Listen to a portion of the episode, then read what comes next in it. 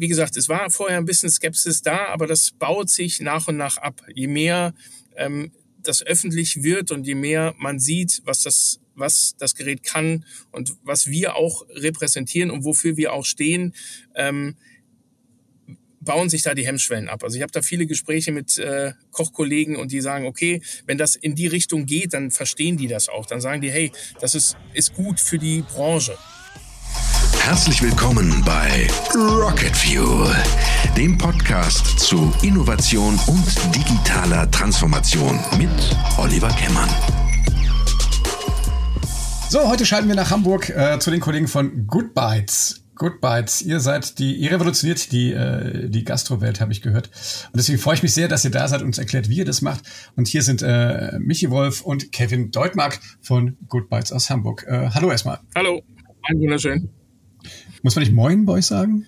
Ja, aber das wäre zu viel gequatscht, deswegen alles gut. Ja, wir wollen ja, wollen ja nicht quatschen hier heute, das ist schon gut. Sehr schön. Ähm, Good Bites, ihr seid ein Startup aus Hamburg ähm, und äh, ich sag mal, äh, Illustra könnte ja die Runde hier nicht sein. Ne? Also Michi, du erzählst gleich noch ein bisschen mehr, aber du hast eine ganz klassische von der Pike angelernte Gastro-Historie und Kevin, ähm, du sozusagen so die mit das Beste, was man wahrscheinlich in Deutschland so an Technikausbildung machen kann. Und ihr beiden arbeitet zusammen im selben Laden und ihr macht quasi Roboter, die die Großküchen oder Küchen äh, bei der Arbeit unterstützen sollen. Das klingt ja äh, extrem spannend. Also freue ich mich auf das Gespräch. Aber fangen wir vielleicht doch mal an, so mit den Sachen, die, äh, die wir alle so kennen. Kennt Bullerei Hamburg, äh, Melzer kennt man. War man vielleicht mit dem nötigen Taschengeld schon mal essen? Zur Not hat man da was von dir gegessen. Erzähl doch mal ein bisschen, wie, wie bist du zur Gastro gekommen Ach, und äh, was hast du da gemacht? Also zu, zur Gastro bin ich gekommen, ich sag mal, wahrscheinlich über meine Oma, die gesagt hat, hier, der Junge kommt immer nach der Kita nach Hause und guckt immer als allererstes in die Töpfe. Ähm, so ging das Ganze irgendwann los. Das hat sich irgendwann in meinen Kopf reingepflanzt. Dann habe ich mit 16 meine Schule abgebrochen, habe ähm, eine Kochausbildung ganz klassisch angefangen, war mit 19 ausgelernt und bin dann in die große, weite Gastrowelt raus mit meinem kleinen Können. Ähm, damals, äh, ich sag mal, war Helmut Kohl noch Kanzler, habe in Sterneläden dann angefangen zu arbeiten und in der Pfalz, wo ich gebürtig her bin. Und irgendwann hat es mich nach Hamburg verschlagen, weil gastronomisch, ähm, ich sag mal, in der Region Pfalz nicht das große Spektrum da ist wie in Hamburg. Und dann bin ich irgendwann nach Hamburg und habe hier noch ein, zwei Sterneläden mitgemacht, bis ich 27 war. Dann habe ich meinen Küchenmeister gemacht und äh, dann ging es vor knapp nicht ganz 14 Jahren das erste Mal mit der Bullerei los. Das heißt, ich habe die Bullerei damals mit aufgemacht ähm, und war dann 14 Jahre lang bei Tim, habe da quasi alles abgegrast, was es irgendwie ging, von siebeneinhalb Jahre lang Küchenchef über Consultings und und und. Und dann stand irgendwann für mich äh, eine Veränderung fest, dass ich was Neues für die Birne brauche und äh, bin dann über Kommissar Zufall ein bisschen über die Firma Goodbytes gestolpert und bin jetzt glücklich seit über einem Jahr hier und äh, probiere mein Know-how mit zu transferieren. Wir haben das große Glück, dass wir jetzt in einer Branche sind, wo, wenn Leute begeistert sind und gerne mit uns zusammenarbeiten, wir auch gerne Intros machen. Also vor allem im kulinarischen Team ziehen wir sehr davon, dass ähm, Berater oder auch Leute, die wir auf unserer Reise getroffen haben, Intros gemacht haben. Und über unseren Gastronomieberater sind wir an Michi und auch an drei andere, die jetzt bei uns in der Kulinarik mit dabei sind, rangekommen. Ähm, da sind wir sehr glücklich.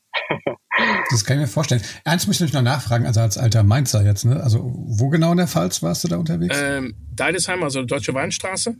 Da erstmal ähm, war Deidesheimer Hof. Ähm, ich sag mal, so die üblichen Verdächtigen, die man dort unten kennt. Ne? Traube Thonbach und dann irgendwann Abmarsch Richtung Pfalz. Äh, Richtung Hamburg, Entschuldigung. Ja, vor allem mein Start, der war nicht so linear am Anfang. Ähm, ähm, nach der Schule habe ich erstmal angefangen, Volkswirtschaft zu studieren, ähm, weil ich da noch dachte, dass ich irgendwie ins Banking rein möchte, eher so auf der BWL-Seite unterwegs sein möchte.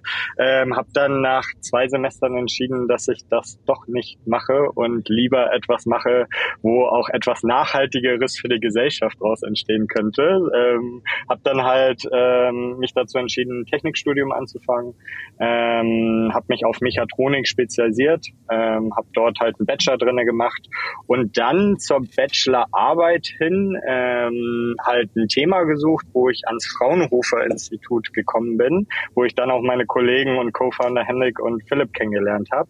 Ähm, das war ein Fraunhofer Institut, was sich viel äh, mit dem Thema Automatisierung im Aerospace-Bereich beschäftigt hat. Ähm, bedeutet halt viel ähm, so Projekte, wo es um ähm, Produktion, Fertigung von Flugzeug-Großstrukturen ging. Ähm, und da habe ich halt dann meine ersten Kontaktpunkte mit der Robotik sammeln können.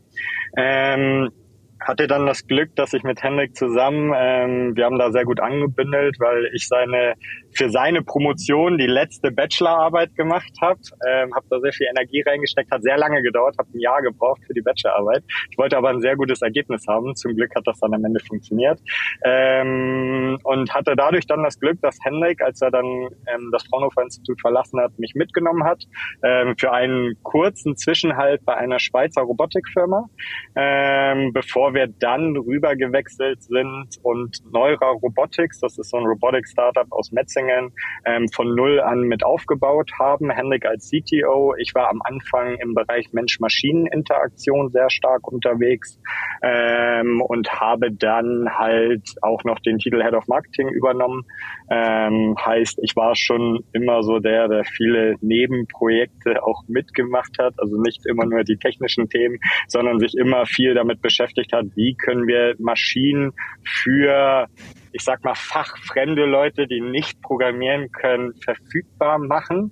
Und das ist jetzt auch, wieso ähm, ich auch immer sehr oft mit Michi zusammen irgendwo auftrete, weil wir sehr viele Interaktionspunkte haben, wo es natürlich auch, wenn man weiß, wie so technische Entwicklungen ablaufen, verglichen wie mit eine, äh, wie eine Küche abläuft, natürlich ähm, sehr unterschiedliche Arbeitsweisen und Dynamiken aufeinanderprallen, was oft ein spannendes äh, ja, Spannungsfeld darstellt darstellt, was wir aber, würde ich mal behaupten, bisher immer sehr gut Ja, das, äh, das, das stimmt. Spannungsfeld ist ganz lustig, weil wenn ich mich so an die ersten Jahre erinnere oder ans erste Jahr erinnere, erste Monat, an ersten zwei Monate erinnere, als ich bei Good Bytes angefangen habe, ähm, war für mich ein ganz anderer Druck irgendwo mit da, ähm, weil ich nur abhängig war von meinem Mise und die Arbeit, also die, das übliche Kochen wurde mir sozusagen abgenommen. Und wenn du aus einem, ich sag mal, sehr leistungsgedrungenen Restaurant kommst, wo du immer auf dem Punkt da sein musst und dieser Druck dann auf einmal nicht mehr da ist,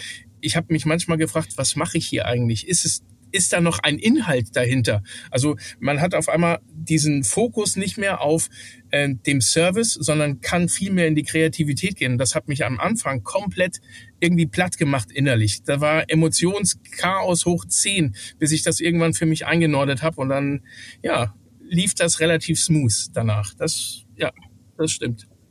Und grundsätzlich so eine technische Entwicklung, ja, da gehören halt auch Iterationsstufen für gewisse Komponenten mit dazu, wo man in der Küche eher gewohnt ist, abends kommen die Gäste, das Essen muss raus, da gibt's auch keinen, das kann mal nicht funktionieren, was natürlich auch beim Roboter in der Entwicklung am Anfang natürlich noch ähm, ein großes Thema war.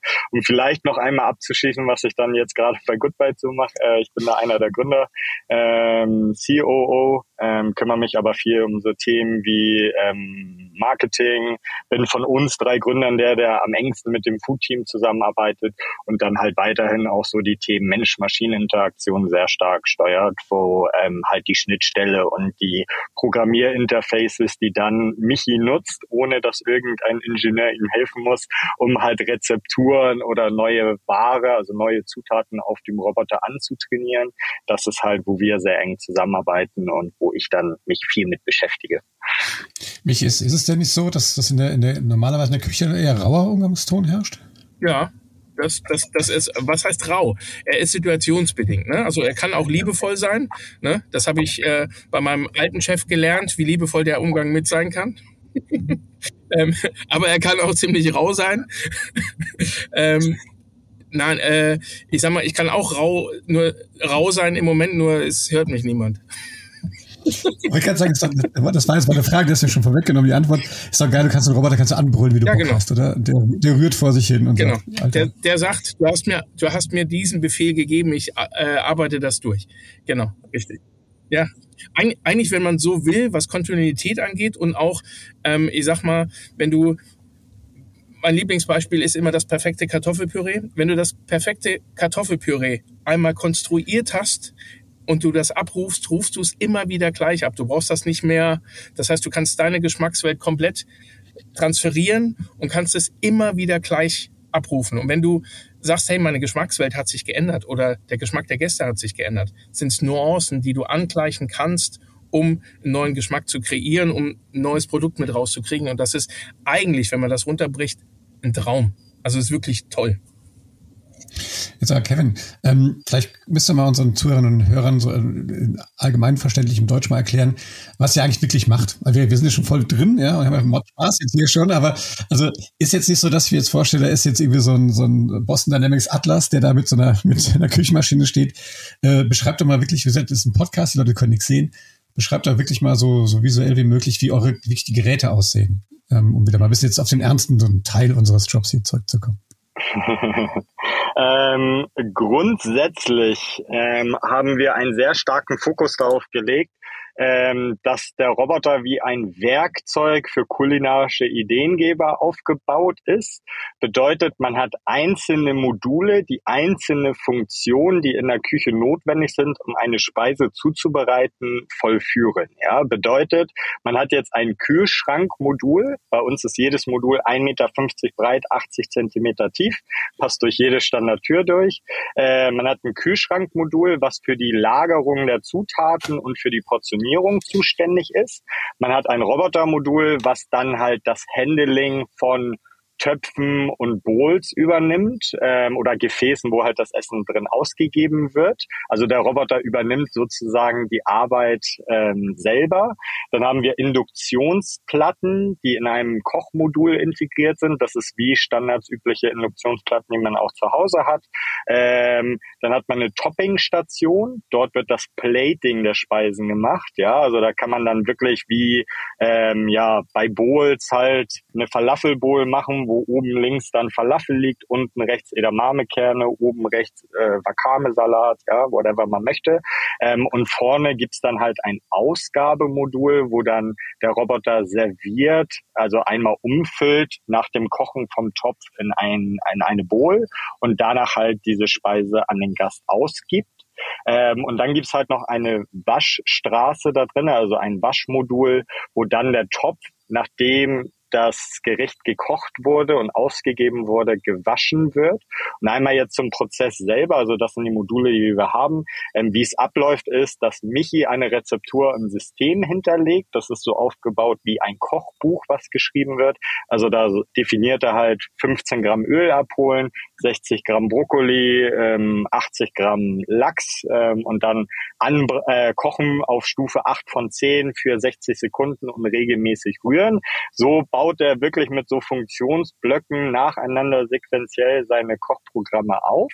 Und der Roboter dann, wenn eine Bestellung reinkommt, wo wir unterschiedliche Bestellmöglichkeiten für die Gäste anbieten, ähm, geht dann diese Prozedur durch, fährt dann zu diesem Kühlschrank, zu den jeweiligen Compartments, wo die Zutaten eingelagert sind. Ein so ein Kühlschrankmodul fasst 24 Zutaten, unterschiedliche. Das heißt, er würde dann zum Ölslot fahren, sich das Öl abholen, dann zum Zwiebelslot die Zwiebeln abholen, dann zum Brokkolislot und so weiter. Danach stellt er den Topf auf der Induktionsplatte ab, kocht es nach der Vorgabe, wie Michi es parametriert hat. Ähm, und wenn dann halt danach mit Soße abgeloschen wurde und noch andere Zutaten hinzugegeben wurde und das Gericht sozusagen fertiggestellt wurde, füllt er das dann in, ein, in eine Bowl um, toppt diese Bowl dann mit Toppings und gibt das dann zum Gast aus. So funktioniert der Prozess. Der Topf wird danach durchgespült und wieder in den Kreislauf gegeben. Und so kann das System halt durchgängig 24 Stunden am Tag produzieren. Und das ist so ein bisschen der Clou des Geräts, wie es funktioniert. Ähm, sind denn die Basiskomponenten, sind das dann ganz klassische, äh, also so Roboter, Industrie-Roboterarme oder, oder habt ihr da eigene Sachen gebaut?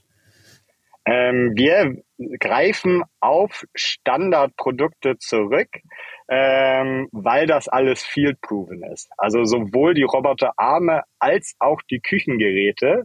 Ähm, die Haubenspülmaschine kommt von einem fixen Supplier, der seit Jahren etabliert ist. Die Induktionsplatten werden von einem unserer Partner gebaut.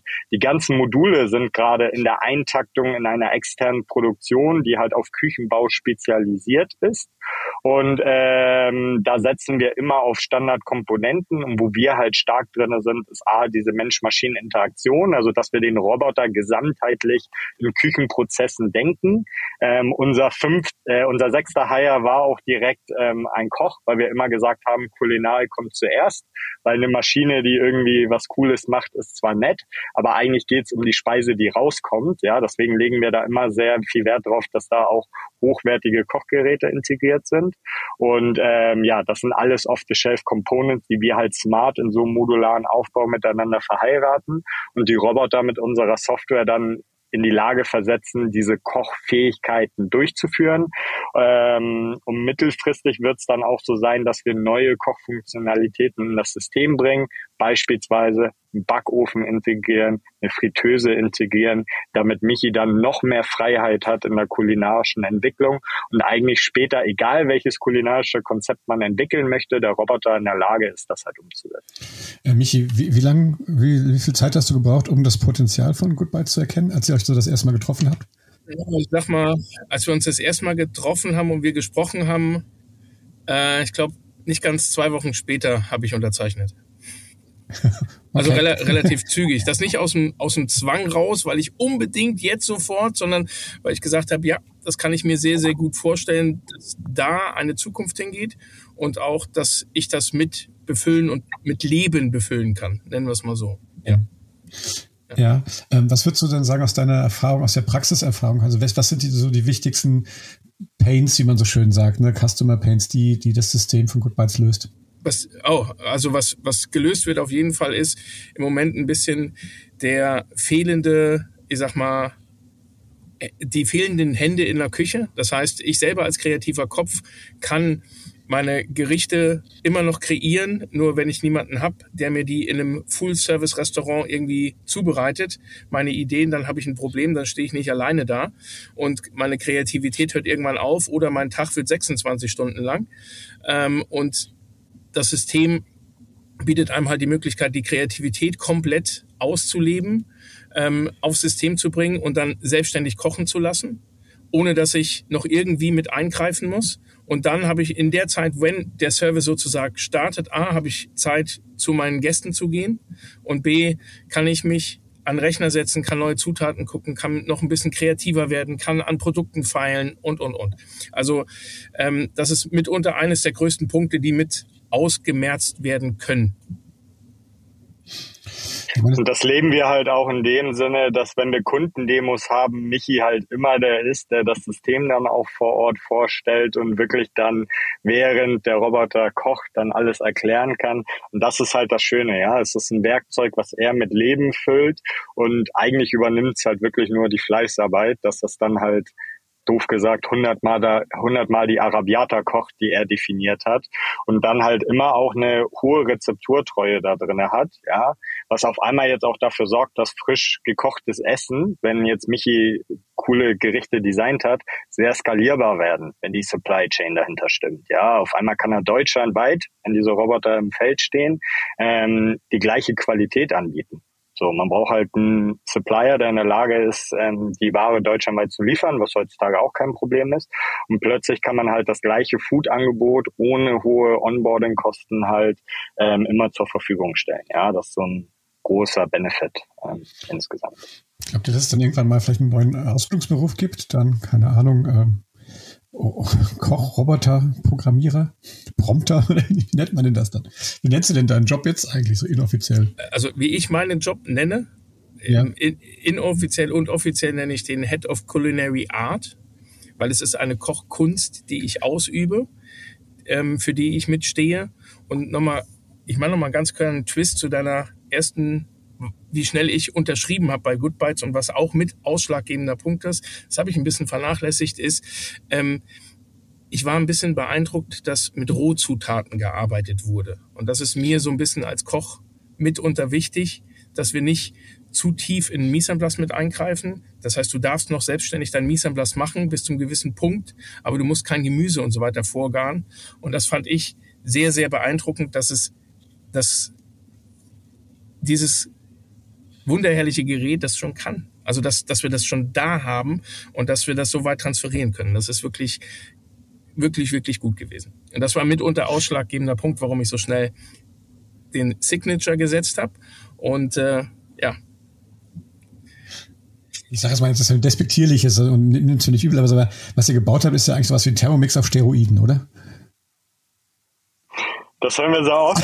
Ähm, nehmen wir sogar als Kompliment, weil ähm, gleichzeitig auch so Vergleiche mit McDonalds nehmen wir als Kompliment in dem Sinne, dass wir sagen, ähm, Standardisierung ist irgendwo ein Thema, wenn man hohe Qualität haben möchte.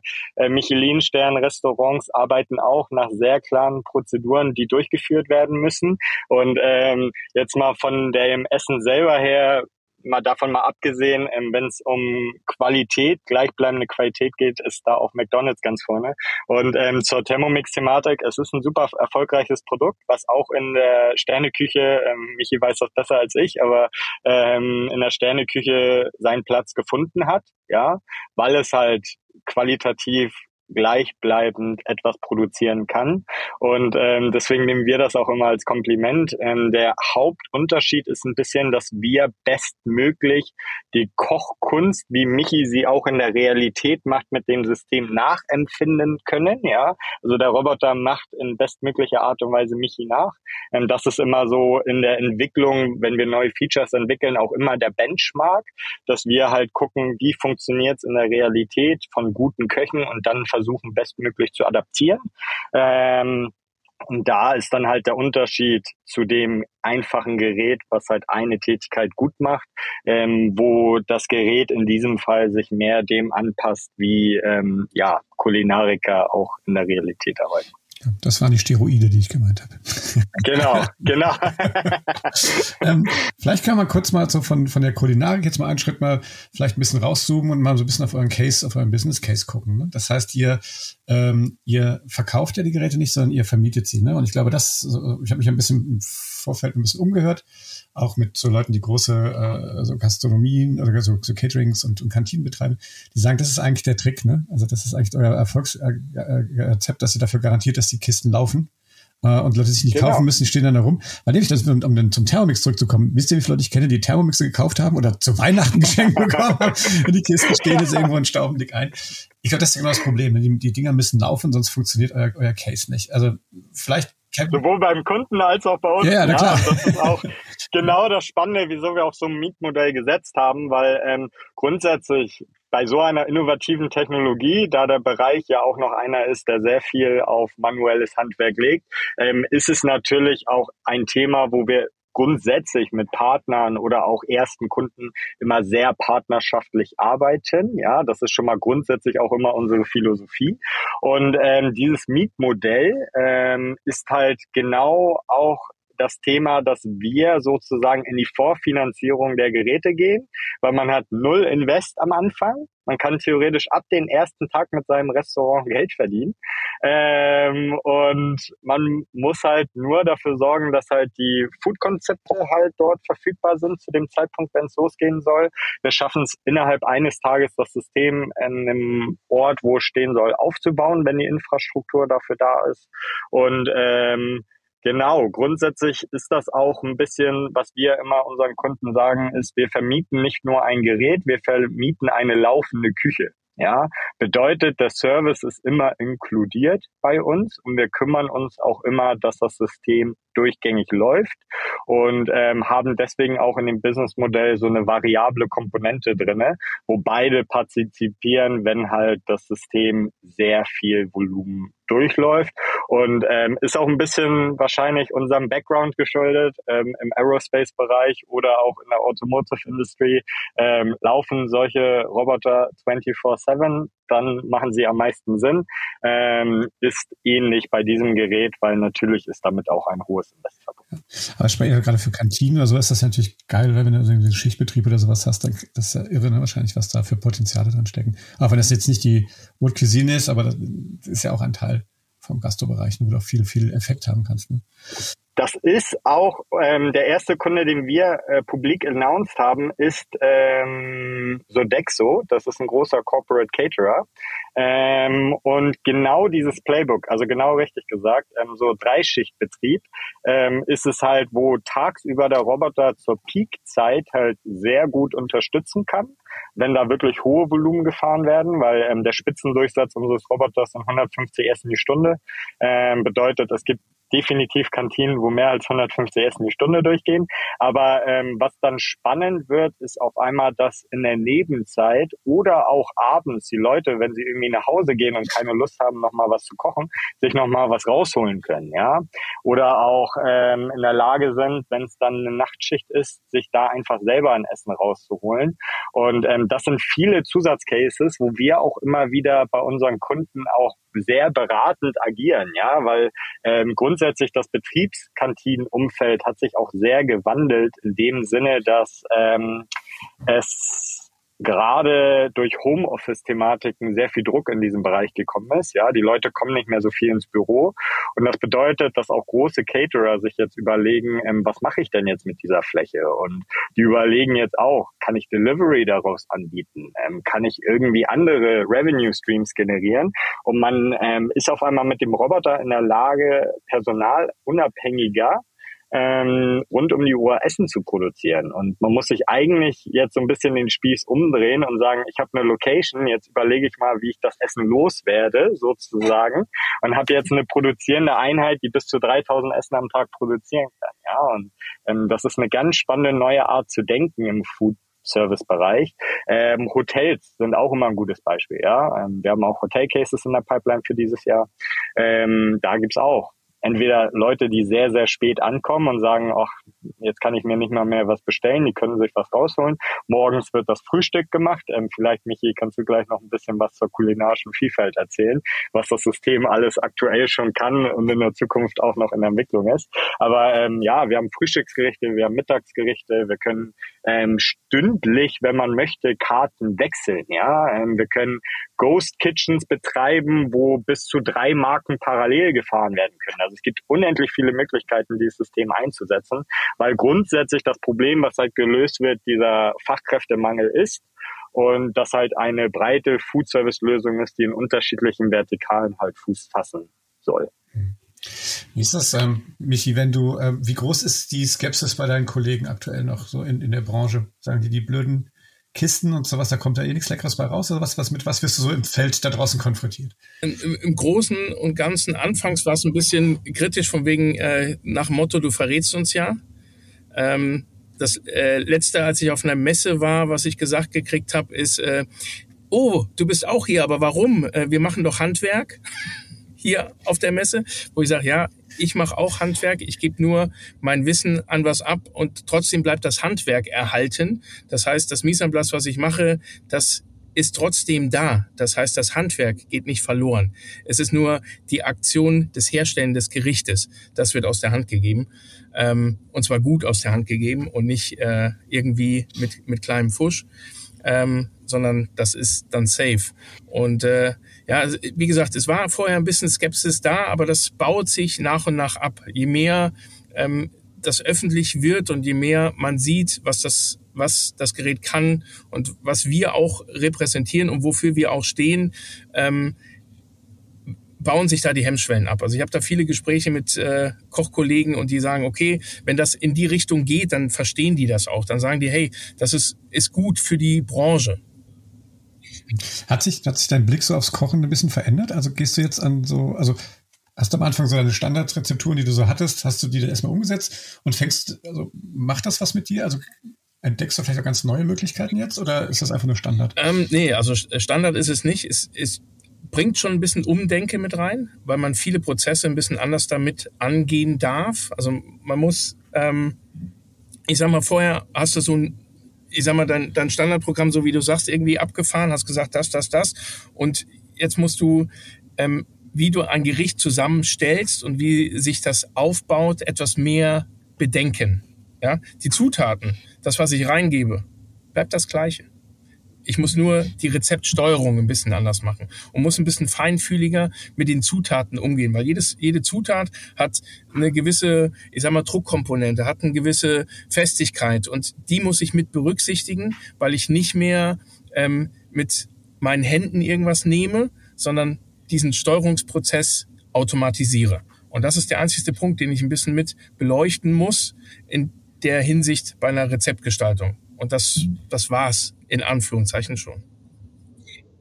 Das Spannende ist aber, glaube ich, und da vielleicht, Michi, kannst du das sonst nochmal ergänzen, ist, glaube ich, auch, ähm, dass du halt viel Zeit darauf verbringst, ähm, neue Rezepturen, neue Kollektionen zu entwickeln. Ähm, wir haben eine asiatische Linie, wir haben eine italienische Linie, eine deutsche Linie, wir haben Street Food, ähm, Levante haben wir gewisse Speisen schon abgebildet und wir erweitern auch immer dieses Portfolio, wo halt auch ein Großteil ähm, deiner Zeit halt reingeht und ähm, das sind halt Thematiken, wo ich glaube, dass in der in vielen, sagen wir mal, traditionelleren Küchen ähm, diese Vielfalt an Entwicklungsarbeit nicht so gemacht wird. Es gibt auch viele Restaurants, die haben eine Karte und die läuft dann halt drei Jahre.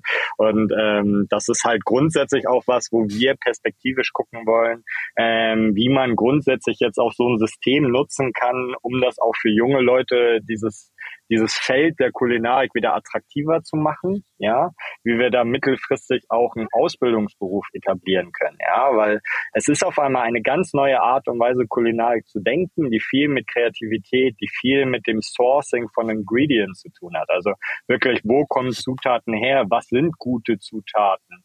Was sind gute Rezeptkompositionen, aber auch, wie kann ich Sachen standardisieren, auslagern auf externe Produktion. Das sind Sachen, die ähm, sehr unique sind in unserem Setup, wo wir auch ein großes Potenzial sehen und auch selber schon gemerkt haben bei unseren kulinarischen Leuten, die wir haben, ähm, dass das anders ist und auch sehr positiv gesehen wird.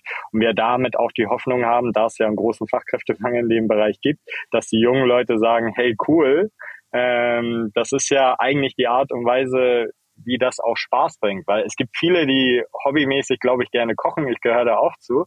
Aber wenn man dann immer diese Bilder im Kopf hat, was du vorhin auch gesagt hast, Olli, ähm, von wegen ähm, in der Küche wirst du angeschrien, ähm, du musst lange arbeiten, 13 Stunden, körperlich anstrengend, immer das Gleiche machen, ähm, da sagen dann die jungen Leute heutzutage auch einfach nee. Und ähm, das ist hier bei uns anders oder mit so einem Werkzeug an der Hand.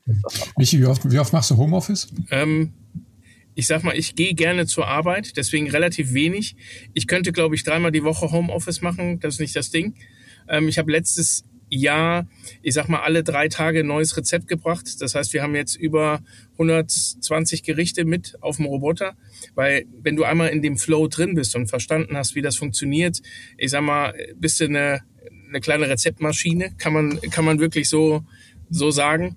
Ähm, und die sind mal komplexer, mal weniger komplexer, ähm, ist ein bisschen auch der Herausforderung geschuldet, was man so ein bisschen im Kopf hat. Ich sag mal, Italien ist mitunter relativ einfach abzudecken. Äh, wenn man in den asiatischen Raum ein bisschen reindenkt, da wird es ein bisschen komplexer. Ähm, und dementsprechend, ich komme gerne hierher, ich könnte viel mehr zu Hause von arbeiten, weil vieles auf Remote funktioniert, gerade was ähm, nachgucken, wie, welche Zutaten gibt es, was kann ich neue Zutaten nehmen, ähm, ja, kann ich viel von, ich sag mal, vom Schwimmbad aus machen. ich fand ganz lustig deine Rock am ja, Ring Situation. Vielleicht wird ja, da mal was Ich habe ähm, oder mach einmal im Jahr mit einem guten guten Partner zusammen äh, Rock am Ring äh, nicht ich, ich werde da mit reingebucht und bin da immer auch froh, wenn ich äh, dorthin darf und saß im, ich sag mal, im, im Van runter zu Rock am Ring. Und äh, hier bei Good Bites haben wir die Volumentests gestartet und ich habe den Roboter vom Auto aus unterwegs noch schnell programmiert und habe gesagt, hey, hier, ähm, da und da, die Soße müssen wir noch ein bisschen anders einstellen, habe mir Bilder zuschicken lassen, wie die Konsistenzen zurzeit aussehen, äh, habe das einmal kurz geändert und danach äh, liefen hier über 500 Essen vom Roboter runter über einen Tag äh, und ich habe das aus Remote her, vom Auto her ausgesteuert und das war, wo ich sage, wenn das die Möglichkeiten sind, die mitunter da sind, ja, ist das schon nicht schlecht. Wir, wir hatten schon den Joke äh, zwischen uns, als wir einmal unterwegs waren, dass ich gesagt habe, in zwei Jahren sitzen wir nur noch auf Bali, so wie die ganzen anderen Remote-Workler und programmiert dann weltweit die Roboter. Äh, das, ja. Und da habe ich noch gefragt, was, was, was ist denn so, vielleicht hast du demnächst eine, eine eigene Bude auf Rock am Ring, also auf dem Festivalgelände, wo dann automatisch die Roboter dann, keine Ahnung, Currywurst machen und man nicht mehr anstehen muss. Wäre auch geil. Das, also anstehen, ich hoffe immer, dass man ansteht. Weil wenn man ansteht, wenn sich eine Schlange bildet, heißt es immer, es ist gut. Und die Leute wollen, oder man ist zu langsam. Zu langsam, glaube ich, sind wir nicht mit 150 Essen die Stunde. Ähm, frisch gekocht. Äh, ich glaube, wenn eine Schlange da ist, sind wir happy, egal wo das Ding steht. Ich glaube, auf dem Konzert ist immer cool, dass du dann da immer dann Kontakte knüpfst, ne? ja. ne? Und dann hast du die, genau. kannst du Ich habe jetzt als Abschluss noch eine Frage äh, an, an euch, eine kurze Antwort. Und zwar, ich gucke immer gerne so in die Zukunft mit, äh, mit solchen Systemen. Wenn ihr euch jetzt mal anguckt, was gerade jetzt im letzten Jahr so im Bereich generative KI passiert ist, ähm, also alles, was ihr, was ihr gerade so beschrieben habt, ist ja im Prinzip, ihr bildet jetzt mit quasi die, die, die Bots sind ja sozusagen so Küchen-Co-Piloten eigentlich, ne? Also so Assistenzsysteme. Ja, genau. Was glaubt, was traut ihr denn also diesem, dieser ganzen Entwicklung im Bereich Künstliche Intelligenz zu? Kommen wir irgendwann mal an einen Punkt, wo man, wo man solche Roboter, also wo die auch sozusagen selber in der Lage sind, äh, kreativ zu werden, Essen zu gestalten? Einfach mal eine kurze, nicht philosophische, sondern einfach so eine aus dem Bauch raus Antwort. Michi, mach mal kurz. Also wenn an mich gestellt wird, ich sag, ja, wird's geben. Ich persönlich finde das gruselig, wenn ich das sagen darf, weil ich gerne noch als Koch, als Mensch, als Kreativpart das Ganze mit übernehme und mir gerne mein Assistenzsystem an der Hand halte. Ich denke aber, dass wir irgendwann so weit sein, dass Geschmacksbilder auch in einer KI da sind und äh, abgebildet sind, die man dann, ich sag mal, mixen kann, so dass er selbstständig was kreieren könnte.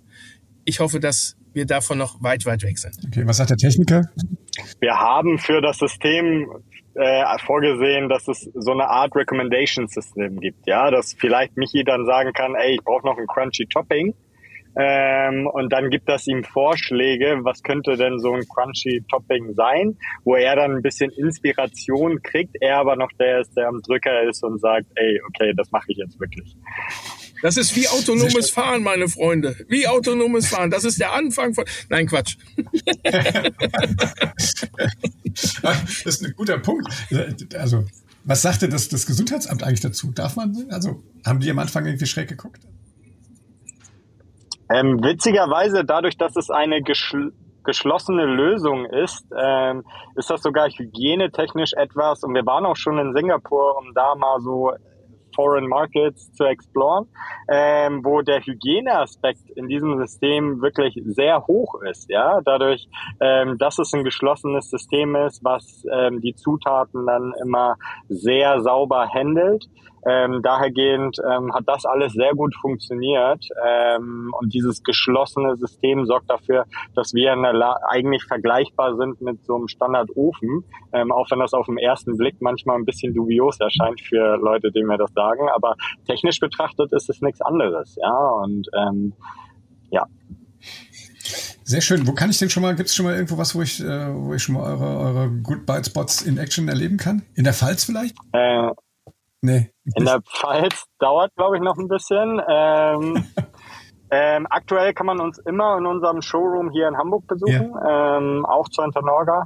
Ähm, da haben wir ganz viele Demo-Slots und grundsätzlich ähm, haben wir immer ein System vor Ort, was man besichtigen kann. Wir sind gerade in der Rollout-Phase. Ähm, Ende nächsten Monat soll das erste System jetzt bei ähm, Sodexo platziert werden. Und ähm, das ist in Baden-Württemberg, kann ich sagen, ähm, und dann das zweite in Hessen. Ähm, das heißt, jetzt gerade geht's los. 20 Systeme schaffen wir dieses Jahr auszuliefern. Ähm, und dann geht nächstes Jahr der große Rollout los, wo wir dann ausnutzen, dass wir die Module in eine externe Produktion ausgetaktet haben und dann auf 100 Systeme im Jahr hochgehen. Ähm, das heißt, ähm, in den nächsten zwei Monaten wird dann ähm, sowohl Hessen als auch Baden-Württemberg möglich sein, aber aber immer auch Hamburg, weil wir hier immer ein Gerät vor Ort haben. Also wir, wir, wir kreisen quasi die Pfalz so ein bisschen ein, ja. ne? Mit so, in so einer Zangenbewegung auf die Pfalz. Olli, ich weiß, warum du fragst. Du fragst wegen deiner Mutter. Ich weiß. Meiner Schwiegermutter, ja. ja. Ich weiß. Genau. Also die wird bestimmt mich jetzt anrufen und fragen, ob so ein Ding zu Weihnachten Ja, genau. Also müsst ihr nochmal reden. Ne? Super. Ihr beiden, vielen, vielen Dank. Es hat mir sehr viel Spaß gemacht mit euch. Gerne. Ich bin froh, dass wir das in dieser Kombi gemacht haben, ähm, weil ich gerade die beiden Komponenten, äh, es macht ja gerade auch das, das Salz in der Suppe aus. Ja? Wie macht denn der Roboter die Prise Salz? Geht das schon? ich sag mal, das darfst du vorher schon festlegen. In den Soßen, in den Komponenten, die du mit reingibst, gibst du schon die komplette Würzung. Deswegen, das auch, was Kevin sagte, geschlossener Kreislauf, eigentlich sehr hygienisch unbedenklich. Sobald es im Kühlschrank ist, kommt kein Mensch mehr dran. Ja, sehr cool. Also super Story. Also ich wünsche euch wirklich sehr viel Erfolg. Ähm, ich glaube wirklich, ihr, ihr, löst eine Menge Probleme. Und wenn das Ganze noch schmeckt, ja, dann machen wir einen dicken grünen Haken. Deswegen komm gerne mal vorbei. Ja, also für uns ist immer das Wort. dass jemand die Gabel reinhält. Und so ähm, enden wir auch immer unsere Präsentation, dass wir sagen so, jetzt gehen wir rüber und jetzt stecken wir mal eine Gabel rein, weil am Ende des Tages sagen wir immer, ähm, es geht ums Essen ähm, wir sagen auch immer, wir sind eine Hospitality Company, ähm, auch wenn wir zwar coole Technologie machen, aber es geht uns immer ums Gasterlebnis, es geht uns immer um Hospitality und es geht immer darum, dass gutes Essen aus dem System rauskommt. Und ähm, wie gesagt, die Show ist zwar nett, aber eigentlich, damit es wirklich nachhaltig erfolgreich wird und auch wirklich einen positiven Impact hat, geht es ums Essen und nur dann kommen die Leute auch wieder. Schöneres Schlusswort hätte ich jetzt nicht finden können. Also nochmal, vielen Dank an euch beiden äh, nach ja, Hamburg. Und ähm, wenn euch hier der Podcast Rocket Fuel gefallen hat, dann gebt uns einen Daumen hoch und liked uns äh, auf allen ähm, Systemen. Geht nach Hamburg mal Probe essen und äh, bleibt gesund. Bye bye.